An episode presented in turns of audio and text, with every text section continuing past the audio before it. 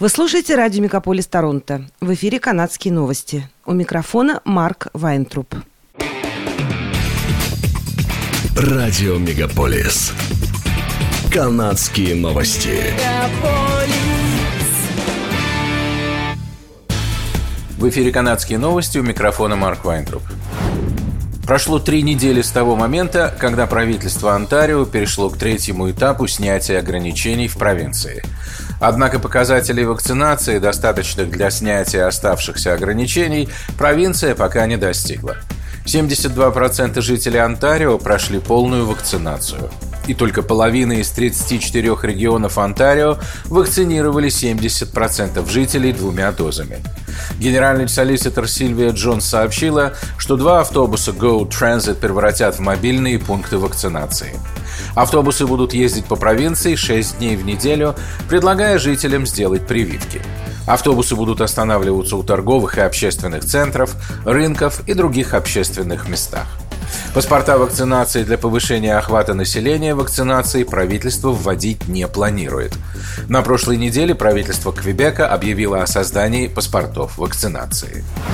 Мэр Торонто Джон Тори поддержал решение сети больниц University Health Network обязать медицинских работников пройти вакцинацию. Невакцинированные работники должны предоставлять отрицательный тест на коронавирус перед выходом на работу. Тори заявил, что это нормально, если правительство Канады обяжет работников ряда отраслей сделать прививки от коронавируса. Премьер-министр Канады Джастин Трюдо ранее заявил, что госслужащих могут обязать пройти вакцинацию – 81% жителей Торонто получили хотя бы одну дозу вакцины, 72% жителей прошли полную вакцинацию. Однако Тори заявил, что необходимо вакцинировать большее количество жителей, чтобы защититься от штамма Дельта. Правительство Онтарио обнародовало план открытия школ в провинции. В новом учебном году в школах Онтарио будут действовать более мягкие коронавирусные ограничения – Ученики из разных классов смогут играть вместе и общаться на переменах на улице, при этом носить маску или поддерживать физическое дистанцирование будет не обязательно.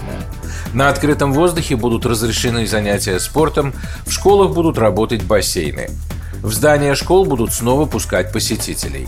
В детских садах и школах разрешат совместное пользование игрушками и компьютерами. Старшеклассники смогут выбрать не более двух курсов одновременно, при этом будут посещать занятия 5 дней в неделю. Вакцинация учителей и учащихся не будет обязательной. Родителей призвали проверять детей на наличие симптомов COVID-19 дома. Список симптомов сократили до высокой температуры, кашля, одышки, потери вкуса и запаха. Премьер Альберты Джейсон Кенни защитил решение главного санитарного врача провинции Дина Хиншоу отменить все коронавирусные ограничения. Кенни заявил, что решение отменить изоляцию, перестать отслеживать контакты и проводить тесты на бессимптомный коронавирус было основано на научных данных. Доктор Хиншоу ранее указывала на то, что широкий охват населения вакцинации снижает риск распространения COVID-19. Она сообщила об изменении санитарных норм на прошлой неделе. Начиная с 16 августа жители провинции, зараженные COVID-19, больше не должны будут оставаться на самоизоляции. Самоизоляция по-прежнему рекомендована, но не обязательно. Жители провинции, которые имели тесный контакт с зараженными COVID-19, также не должны самоизолироваться. Более того, их не будут уведомлять о возможном заражении. Альберта стала первой провинцией в Канаде, отменившей все ограничения. Многие считают, что это было сделано преждевременно. За последние четыре дня в провинции зарегистрировано 743 новых случая COVID-19.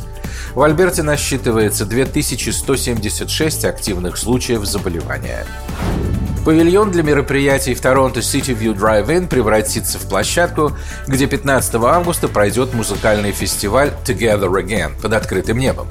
С тех пор, как Онтарио перешло к третьему этапу снятия ограничений, прошло несколько неофициальных танцевальных вечеринок на открытом воздухе.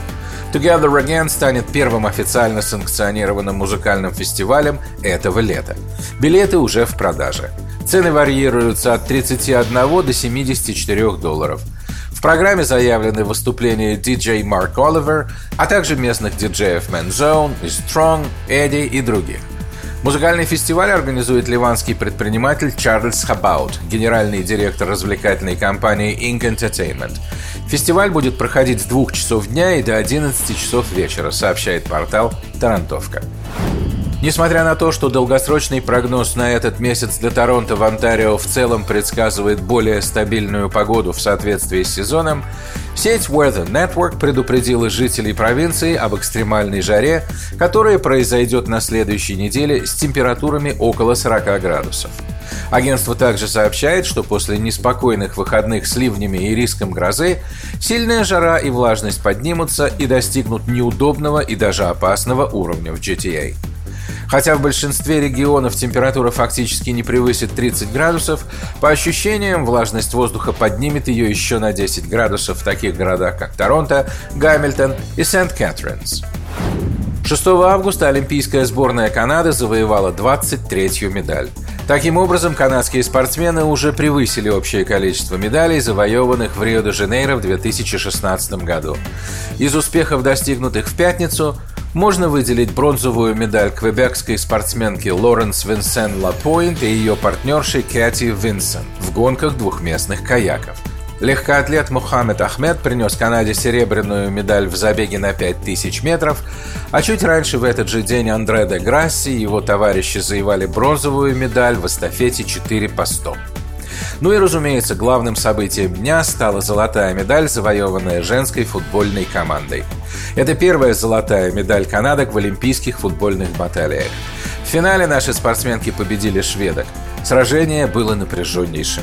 Не будем забывать, однако, что пока общее количество завоеванных канадцами медалей на играх в Токио меньше, чем в Лос-Анджелесе, где на играх 1984 года канадцы завоевали 44 медали. Впрочем, в тех играх не принимали участие СССР и страны Советского блока, что дало возможность отличиться другим странам. Это были канадские новости. С вами был Марк Вайнтроп. Оставайтесь с нами, не переключайтесь.